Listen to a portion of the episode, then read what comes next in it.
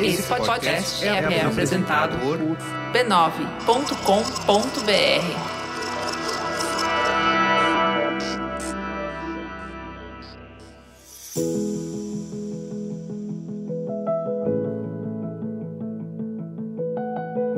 Mamileiros e mamiletes, eu sou a Juva Lauer. Eu sou a Cris Bartz.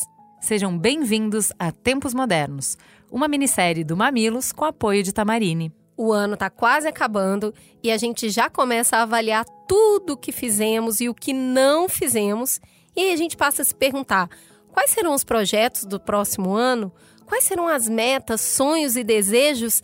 É isso aí, né, Ju? Cara, é, e a gente sabe que uma das maiores preocupações é o trabalho, porque ele ocupa a maior parte do nosso tempo e é a fonte de renda que media muito das nossas escolhas e possibilidades. Pois é, por isso que nessa minissérie a gente vai conversar com formadoras de opinião para falar sobre quatro temas que temos certeza que estarão presentes em muitas resoluções de ano novo: entrevista de emprego, como pedir aumento, os desafios da rotina do home office e, por fim, sobre quiet quitting a demissão silenciosa. Vamos juntos!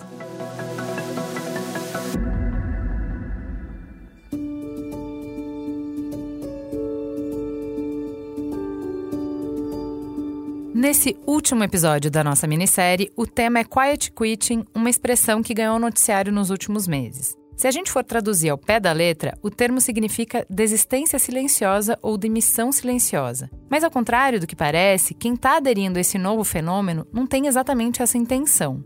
O termo se refere ao movimento das pessoas que dizem estar fazendo o mínimo possível em seus empregos, só o estritamente necessário para não serem demitidas, ou seja, na prática, é fazer apenas o que está estabelecido no contrato de trabalho, com o objetivo de evitar o esgotamento mental que vem da pressão constante do universo corporativo que a gente enfrenta hoje. Nesse episódio, a gente vai analisar o que alimenta essa tendência e como ela impacta as nossas relações de trabalho e a nossa saúde mental.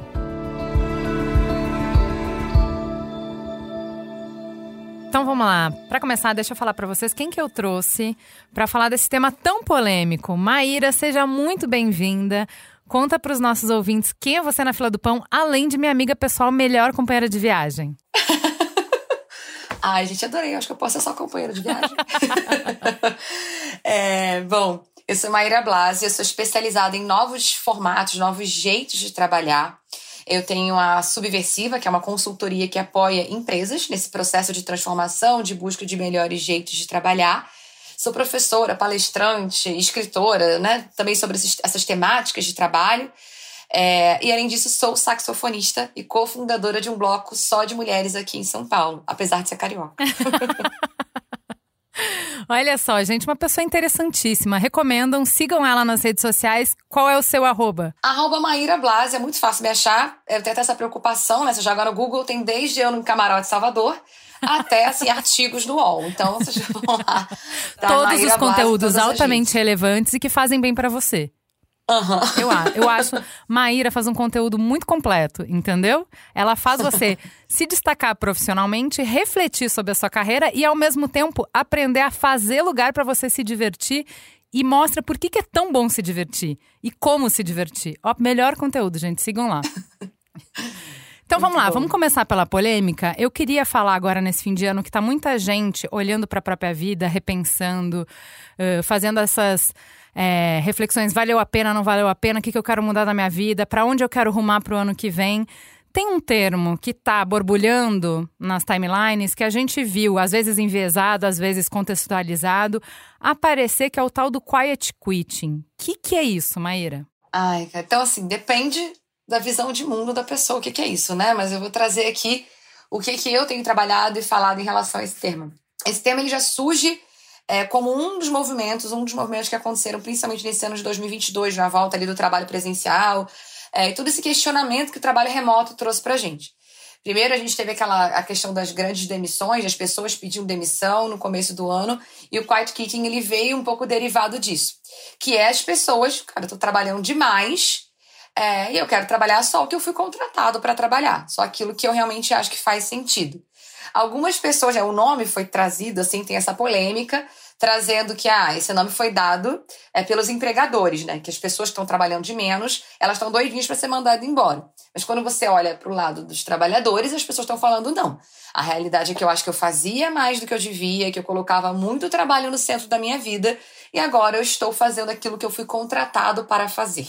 Então isso viralizou muito porque foi parar no nosso querido TikTok, a galera fazendo vídeos e tudo mais. Isso acabou viralizando. Também foi muito debatido no, é, no movimento anti-work. A galera também falou bastante sobre quiet quitting e isso foi tomando proporções. Mas tem essas duas visões. De um lado, a galera tá fazendo corpo mole, doidinha para ser mandada embora, porque as pessoas supostamente estão trabalhando menos.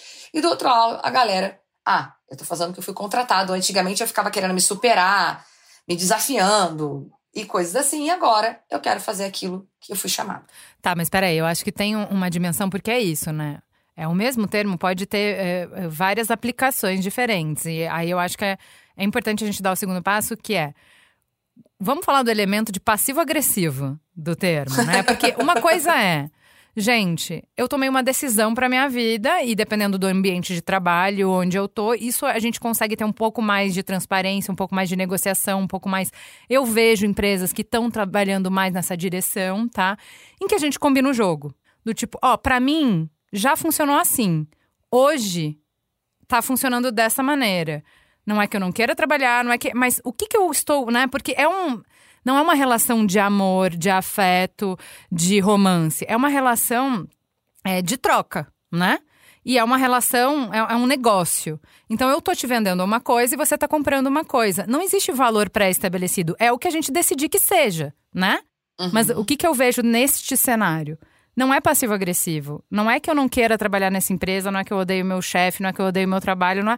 Não, eu tenho uma outra compreensão do meu trabalho, das relações de trabalho, de como o que espaço que o trabalho ocupa na minha vida, e eu quero repactuar. Eu quero mudar, eu quero uma transformação. Nenhuma transformação acontece sem um pouco de dor, um pouco de conflito. É aquela coisa, não dá para fazer omelete sem quebrar ovo. Tá tudo bem, não tô pacificando, higienizando o conflito. Ele vai estar tá posto, pode ser que quebre a relação, pode ser que continue em outros termos.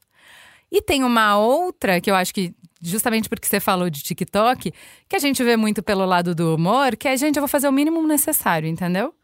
Eu não tô nem aí. Eu realmente não tô comprometida, não acredito. É, mas eu, e é uma coisa que eu, quando eu trabalhava, ficava muito puta quando eu via isso. Mas o salário você continua querendo, né? não é bem. Porque assim, eu trabalhei.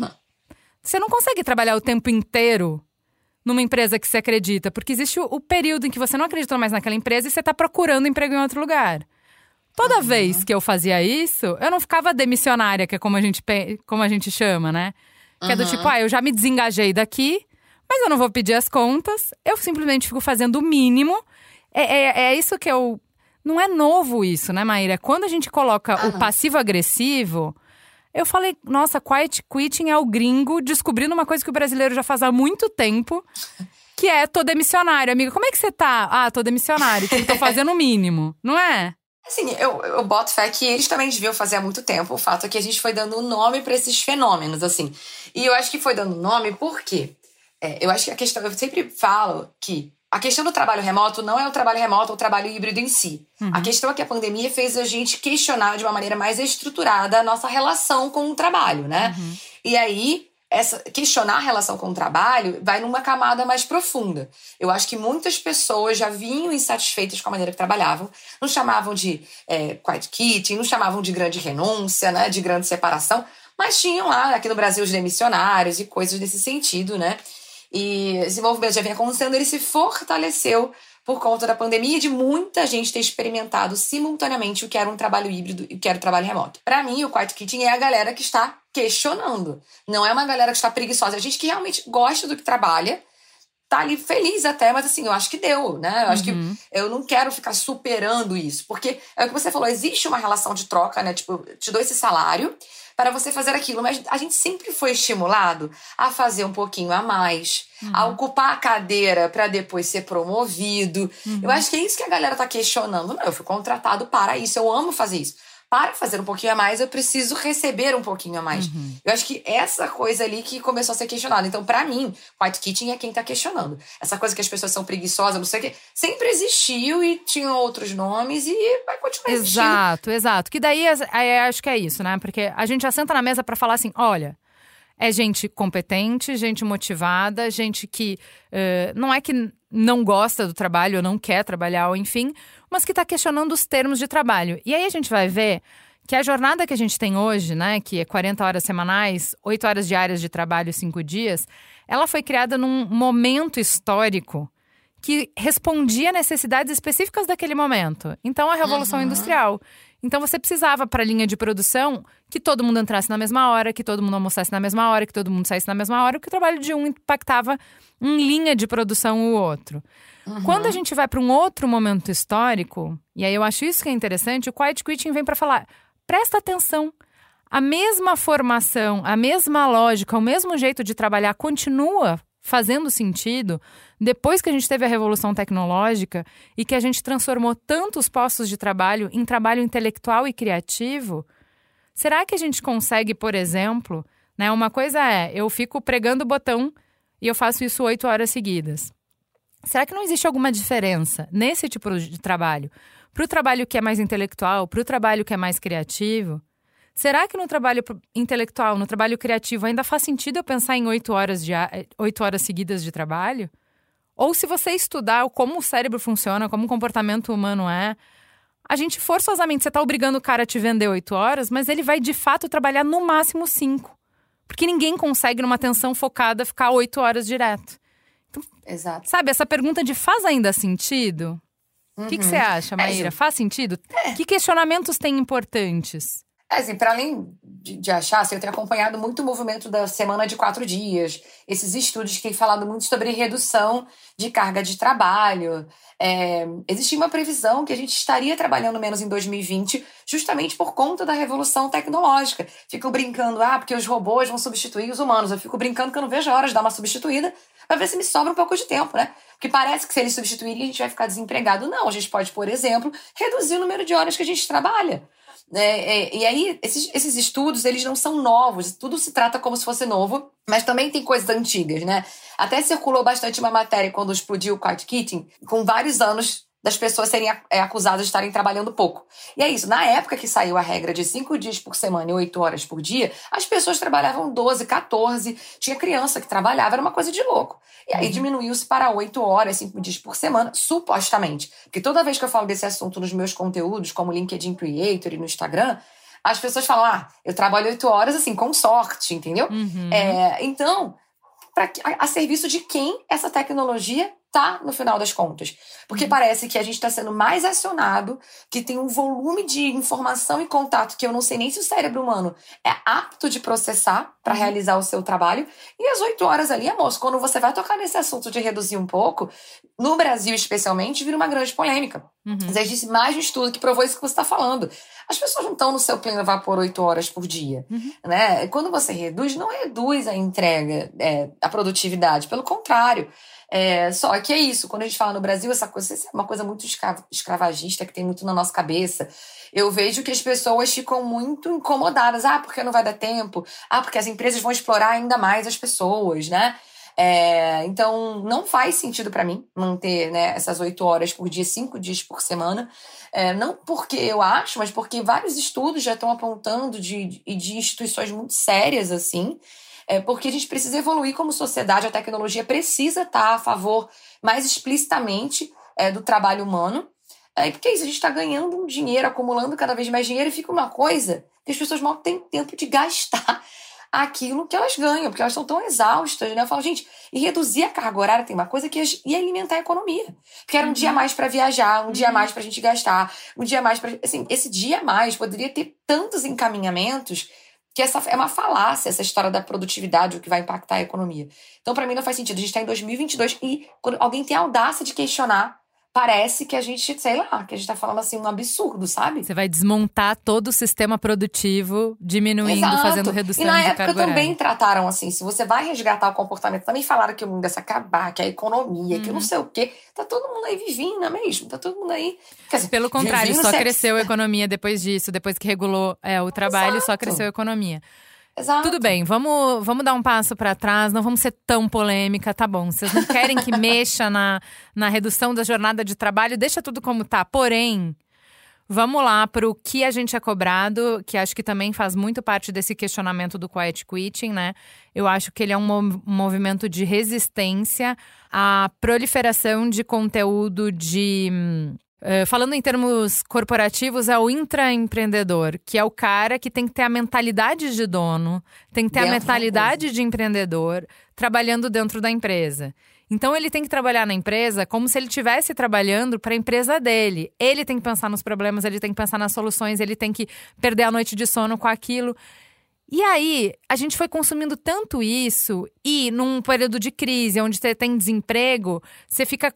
A competitividade na força de trabalho fica cada vez maior, você sempre fica pensando que você está devendo, você está devendo, a empresa vai te pedindo cada vez mais, e meta, e meta, e meta, e mais meta, e, e você vai acumulando mais funções, até que vem um movimento para falar: pera, mas por quê?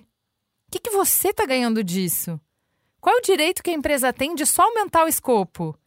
E aí, esse questionamento também é muito. é, é, não é mudar nada do que tem de legislação, mas é mudar a relação de trabalho e o que é possível dentro dessa relação, né? É, eu acho que foi aí que a brincadeira começou, porque esses movimentos eles não, não nascem do nada, né? O movimento Uhum. ele vai nascendo de uma coisa que vai se acumulando. Por isso que eu falo que a pandemia foi meio que um estopim de algumas coisas que já vinham se acumulando.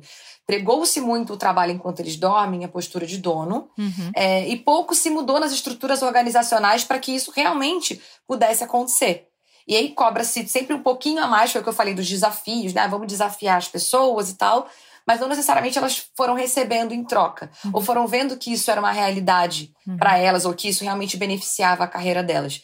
E aí elas começaram a meio que cair na real, peraí. Eu não, eu não tô evoluindo nessa velocidade, eu não tô me sentindo recompensado nessa velocidade. Qual vai ser o limite disso no final das contas? Uhum. Porque o que a gente tem visto é que aqui no Brasil a gente está batendo recorde de burnout, batendo recorde de depressão com- em índices comparando com o resto do mundo.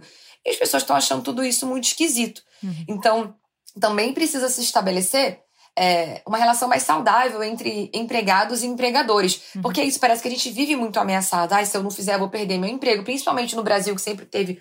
Né, sempre teve, não, mas que está com uma alta taxa de desemprego. Você fica, "Ah, eu vou questionar. E aí, do outro lado, as empresas usam disso para também, ó, tá achando ruim? Tem quem queira. Tá achando Uhum. ruim? E, e aí, qual é o Uhum. limite disso? Não tem. E aí não adianta ficar com aquele papo de, ai, as pessoas têm que aprender a dizer não. Porque daí a gente individualiza um problema. Ah, o problema é que as pessoas elas não têm iniciativa. né? Então a gente, a gente construiu uma, uma sociedade, uma mentalidade, uma educação, eu diria, toda baseada em comando e controle. Uhum. Desde pequeno, pai e mãe mandam e a gente obedece, né? Na escola, os professores têm o poder. Chegam nas empresas, tem ali as lideranças que detêm esse poder sobre as pessoas. Mas a gente fala uma coisa e faz outra. A gente tem essa coisa do comando e controle e fala, não, tem atitude de dono.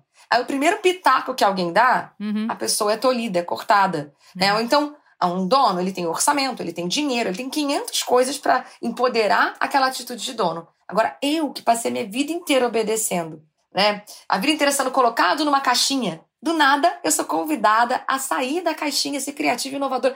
Então, esse discurso foi, foi se perdendo no tempo. A galera começou meio que a acordar. Tipo, gente, isso não tá fechando, né? Uhum. E aí essa relação está sendo questionada para além das horas de trabalho, como você está falando, é a relação mesmo, é o jeito que a gente trabalha. O mundo mudou, é metaverso, é NFT, vamos para não sei aonde, morar em outro planeta, Uhum. mas oito horas por dia. Outro planeta, mas poucos mandam e muitos obedecem. Outro planeta, mas temos que voltar a trabalhar presencial, porque senão a cultura da empresa. não- essas, a galera não tá mais caindo nesse papo, entendeu? Não tá. Então, mas é, eu acho interessante que, assim, é, grandes artistas, eles conseguem captar o que está né, é, mobilizando a sociedade e digerem isso e te entregam na forma de alguma coisa muito provocativa. E uh, um, um hino, vai, do Quiet Quitting é o, a Beyoncé, Beyoncé. né? E aí me conta disso. O que, que ela tá trazendo nessa música? O que, que, que, é, é, o que, que ela personifica é, nesse hit? É, quando, quando ela lançou essa, essa música. Então, não sei, todo mundo associou a Beyoncé ali ao Quiet Kitten na época. É, não sei se exatamente ela estava falando especificamente desse movimento, mas acho que é isso, essa, essa sutileza de pegar, né? Ela fala pra gente liberar o nosso tempo, liberar a nossa alma, liberar o nosso trabalho, né? Libertar. E a galera falou, ah, é o hino do Quiet Kitten. E eu fiquei, caramba, que curioso. E foi bem na mesma época mesmo. Então, é, acho que essa arte, né? Ela tem essa, essa, essa possibilidade.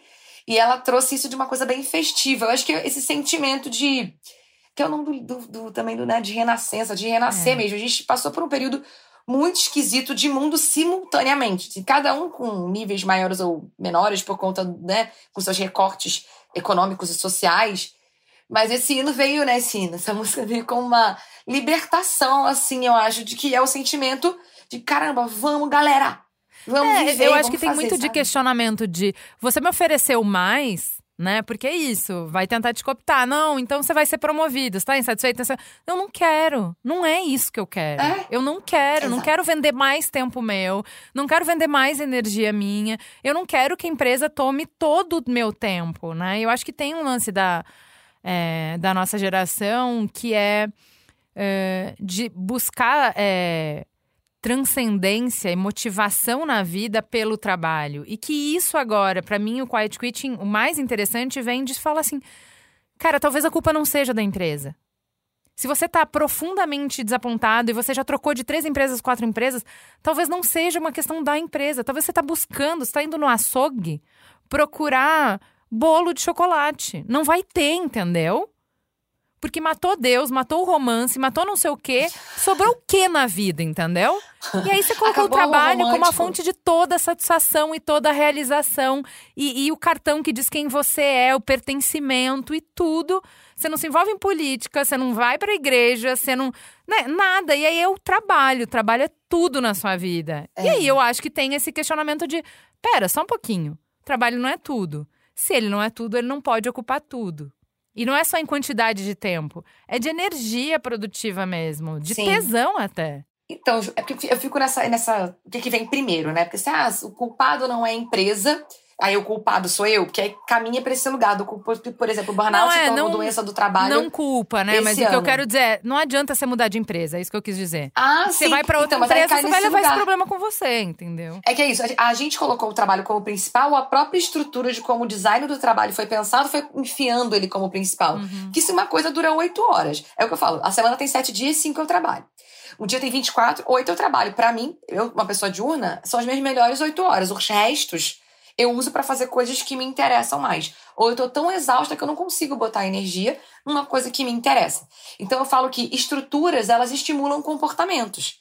Ok que eu, como indivíduo, posso refletir, posso escolher, mas né, se eu tenho cinco, sete dias, trabalho cinco, 24, trabalho oito, eu meio que. Será que eu tô escolhendo? Eu, eu, às vezes eu falo disso no LinkedIn e as pessoas ficam.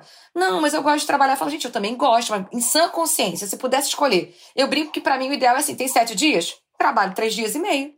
Tem 12 uhum. meses? Trabalho seis, pô, meio a meio. Parece ótimo. Parece ótimo, já começa ali uma.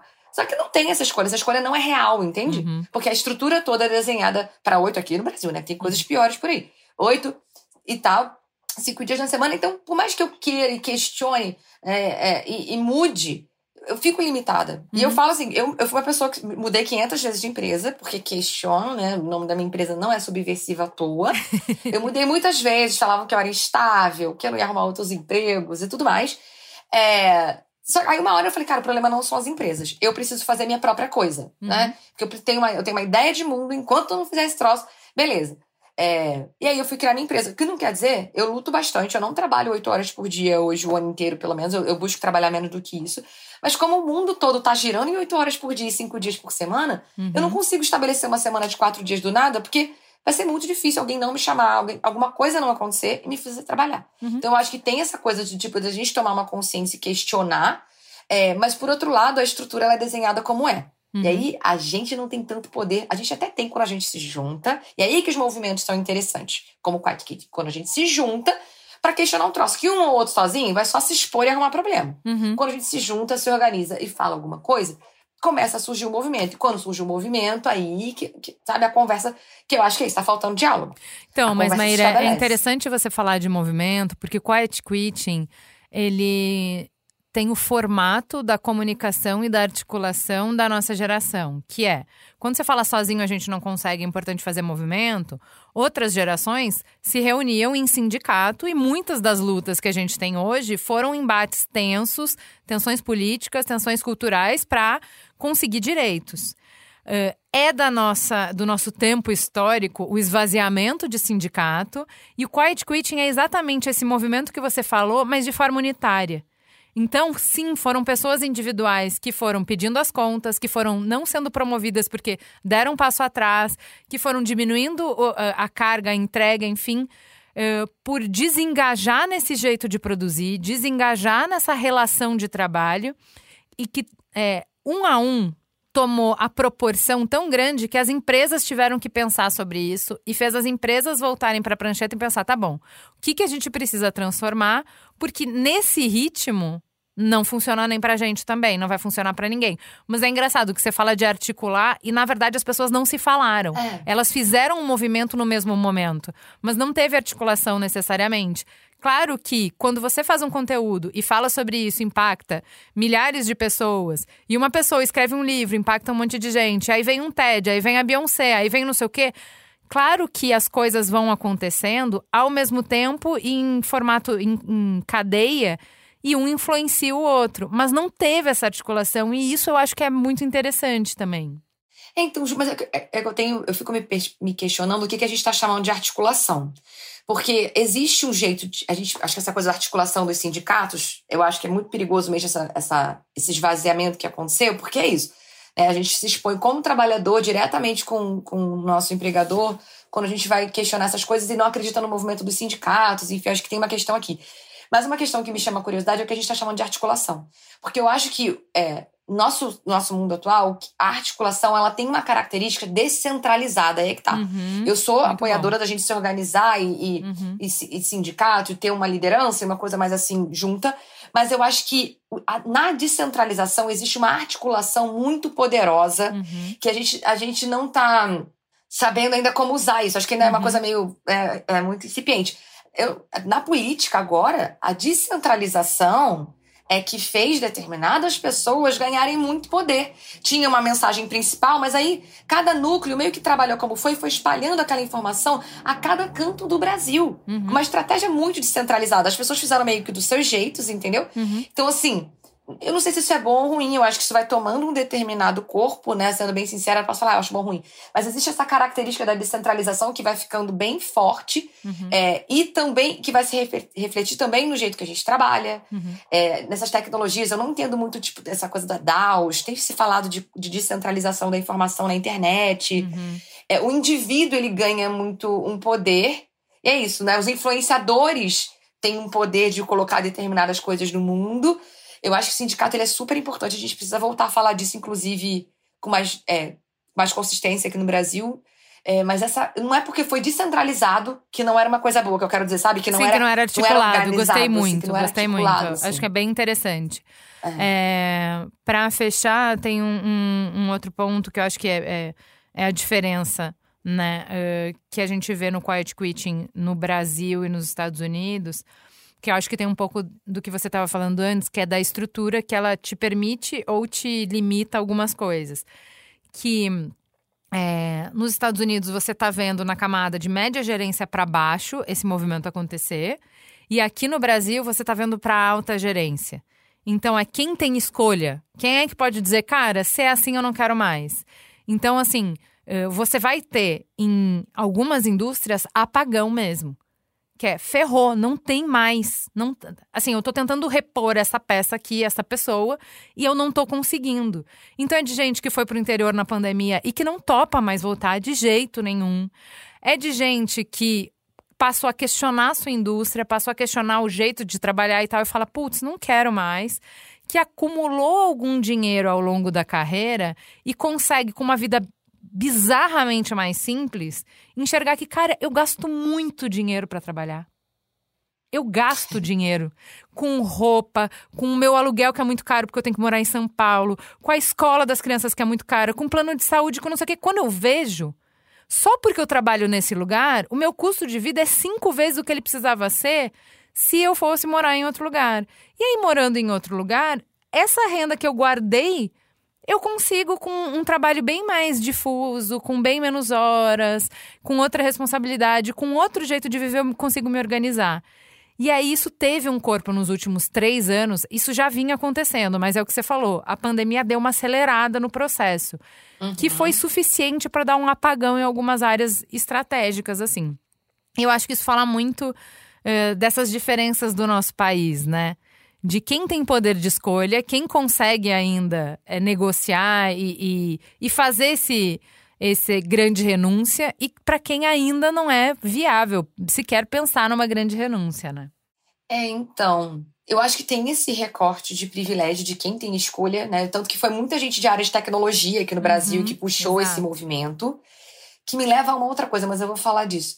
É, tem essa coisa da escolha, mas você sabe que quando eu estava estudando isso, é, quando a gente fala do somatório, né? Não num recorte brasileiro, mas tinham pessoas de todos os tipos pedindo demissão, né? Quando a gente fala da grande resignação, tinham pessoas de todos os tipos. Tem um recorte de pessoas mais privilegiadas que podem fazer isso, mas tem pessoas de todos os tipos.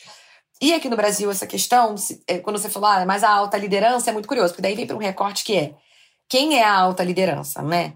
Porque a alta liderança, ela geralmente é branca, e ela é uhum. masculina. Uhum. Então a gente tem um viés de pensamento, tem um viés de pensamento na subversiva, que algum desses movimentos, como o Quiet Kitchen, por exemplo, ele é mais masculino.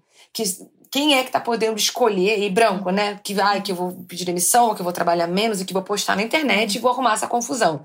E aí, mais recentemente surgiu o fenômeno da grande separação.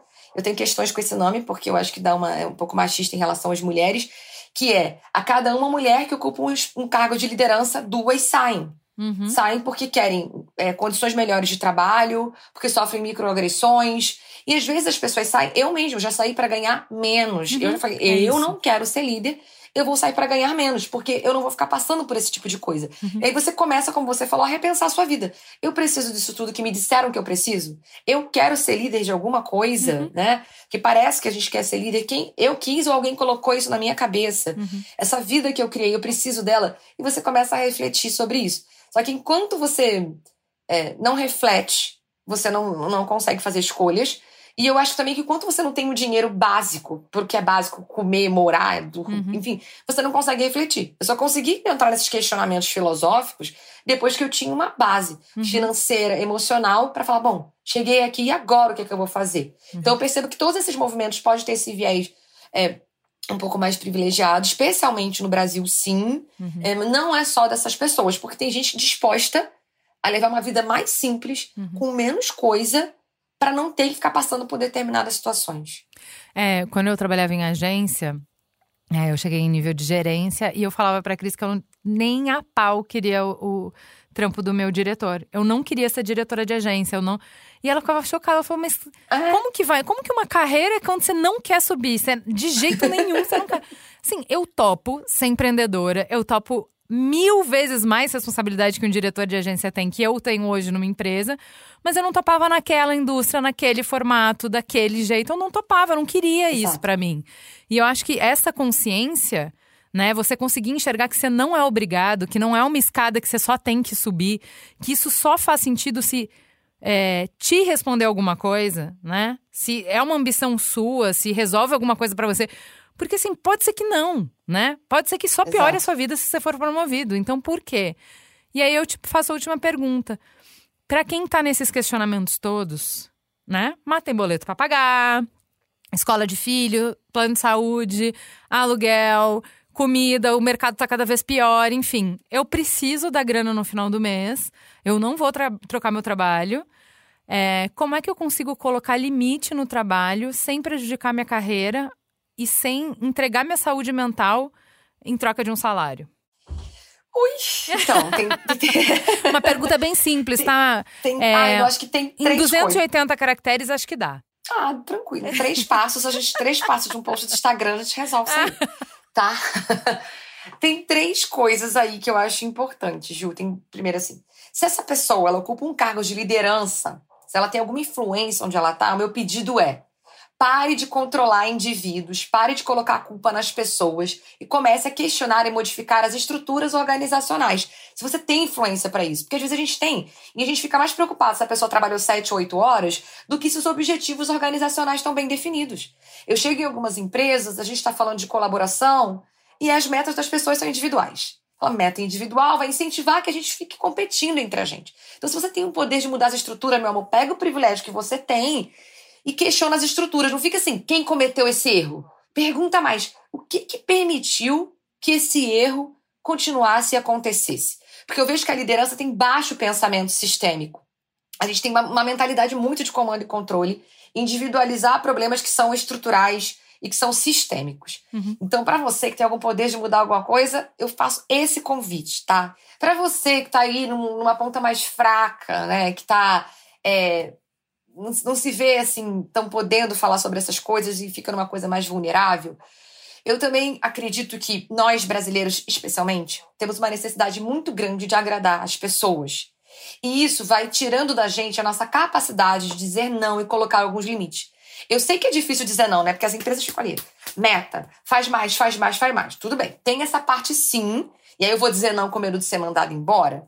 Não vou dizer. Só que toma um cuidado, principalmente quem gosta do que faz, eu falo que decidir entre coisa ruim é muito fácil. Pô, duas coisas ruins, não quero, né? Agora, se eu tenho um bolo, tenho um sorvete, eu vou falar, putz, queria um pouquinho de cada um. A gente cai nesse lugar. Eu que sou empreendedora, eu adoro as coisas que eu faço, amor. Quando eu vejo, tô me enfiando em cada buraco. Porque eu me coloquei lá, porque eu acho divertido, porque eu quero. Então, ah, tem esse lado de cuidado para esse jeito de agradar todo mundo não te fazer ficar mais sobrecarregado, sobrecarregado. A gente mal dá conta da gente e quer dar conta dos outros, tá? Então, cuidado com isso, porque eu acho que é uma dica boa mesmo, assim, útil, que a gente cai nesse lugar. Então, o que, que é da estrutura mesmo que está te sufocando? O que, que é você com medo de desagradar as pessoas e sucumbindo a coisas que você não quer e não, não acredita? Tá? A terceira coisa é que nós, juntos e juntas, precisamos questionar realmente e modificar o jeito que a gente trabalha. Por quê? É, se a gente só fica com medo, a gente fica, ah, eu tô com medo do desemprego. A gente tá sempre com medo. E uhum. esse pensamento do medo, ele realmente vai limitando a gente, ele vai limitando. É um misto de eu vou pagando minhas contas, mas será que é tão perigoso assim eu falar um pouquinho sobre redução de carga horária? Uhum. Será que é uhum. tão perigoso assim a gente dialogar? Porque às vezes é, as pessoas têm tanto medo que elas nem começam essa conversa, sabe, Ju? É isso uhum. que me, me deixa mais assustada. Eu falo, gente, ninguém tá falando que tem que mudar da noite pro dia, mas se a gente nem fala sobre isso, a gente não consegue pensar em alternativas. Supondo que a alternativa não seja essa, qual é? Uhum. Porque as pessoas estão cansadas, as uhum. pessoas estão burnoutadas, é, as empresas estão bagunçadas. Não é possível que ninguém. Eu fico assim, vocês não, tem, vocês não acham estranho, não? Uhum. Que desde 1988 a gente trabalha no mesmo desenho. É, e mais curioso, é toda empresa é meio igual. RH, financeiro. Uhum. Vocês não acham que é esquisito? Todas as empresas do mundo se organizam igual. Todas as empresas do mundo se estruturam igual. Em pleno 2022, será que as coisas não deviam estar mais descentralizadas, deviam estar mais é, customizadas, é, né? Cada empresa do seu próprio jeito. E se a gente quer que as pessoas tenham um comportamento de dono, eu estou dando transparência, as pessoas têm acesso às informações para uhum. tomar decisão. Né? Eu estou confiando nessas pessoas, porque o povo botou trabalho remoto e está botando um monte de ferramenta de controle para ver se o povo está trabalhando ou não. Vamos falar então, assim, de Bosware é, também. Vamos falar, então, vamos assim, falar como é que a gente tem, eu acho que assim tem uma coisa do indivíduo se cuidar e usar o privilégio que tem para transformar aquilo que está ao seu redor e tem uma coisa da gente observar e falar pô galera na boa tem muitos anos que tá assim a gente uhum. não tem nem o que me estranha é a falta de curiosidade sobre o mundo uhum. você dorme acorda trabalha dorme acorda trabalha fica tão anestesiada que você perde a curiosidade de a ah, gente oito uhum. horas por dia não deu não sabe é isso que eu que eu deixo assim entendeu da gente realmente se olhar e falar para quem que tá bom no final das contas quem que tá bem? Quem que tá feliz com essa história toda? Parece que não tem muito. Deixa esse questionamento com você. Você vai pro seu. pular suas ondinhas, né? Ver os fogos. Você vai lá pegar o seu bullet journal e desenhar o que, que vai ser suas metas do ano que vem. Fica aí cheia de caraminhola na sua cabeça, mas não fica só, tá? Manda esse programa para várias amigas com quem você quer conversar para trocar figurinha, porque como a Maíra falou, articulando a gente consegue mais coisa. Então solta lá naquele grupo de WhatsApp das amigas, dos amigos, e eu quero ver que discussões isso provoca, que sentimentos isso provoca, porque essa conversa bate de forma muito diferente nas pessoas. Cada um está em um momento de vida, cada um está em um momento de consciência, enfim. E acho que quando a gente consegue uh, trocar informações sobre isso, é muito mais rico. Eu sempre falo que o que a gente faz aqui no Mamilos é legal, mas o que vocês fazem a partir disso é muito mais legal. Então é mais legal quando o nosso conteúdo ele abre conversas, ele abre a possibilidade de você falar, olha, eu ando pensando sobre isso aqui há um tempão. Escuta isso aqui pra gente depois trocar uma figurinha, eu quero saber o que você acha, eu quero te ouvir. Vamos criar ponte com os nossos amiguinhos agora no final do ano. Maíra, sempre é ótimo conversar com você. Aguardo ansiosamente a nossa próxima viagem. Sigam arroba Maíra Blas em todas as redes para ver como, além de uma voz incrível, ideias poderosas, ela é uma mulher belíssima. Então sigam lá. Valeu, Gil. Obrigada pelo convite. Valeu, galera. Espalha por aí e bota a culpa na gente. Foram elas que disseram. é isso aí. Vamos que vamos. Beijo. Beijo. Chegamos ao final da minissérie Tempos Modernos. Essa é uma parceria do Mamilos com a Tamarine e você pode ouvir todos os episódios na sua plataforma de áudio preferida. Até a próxima!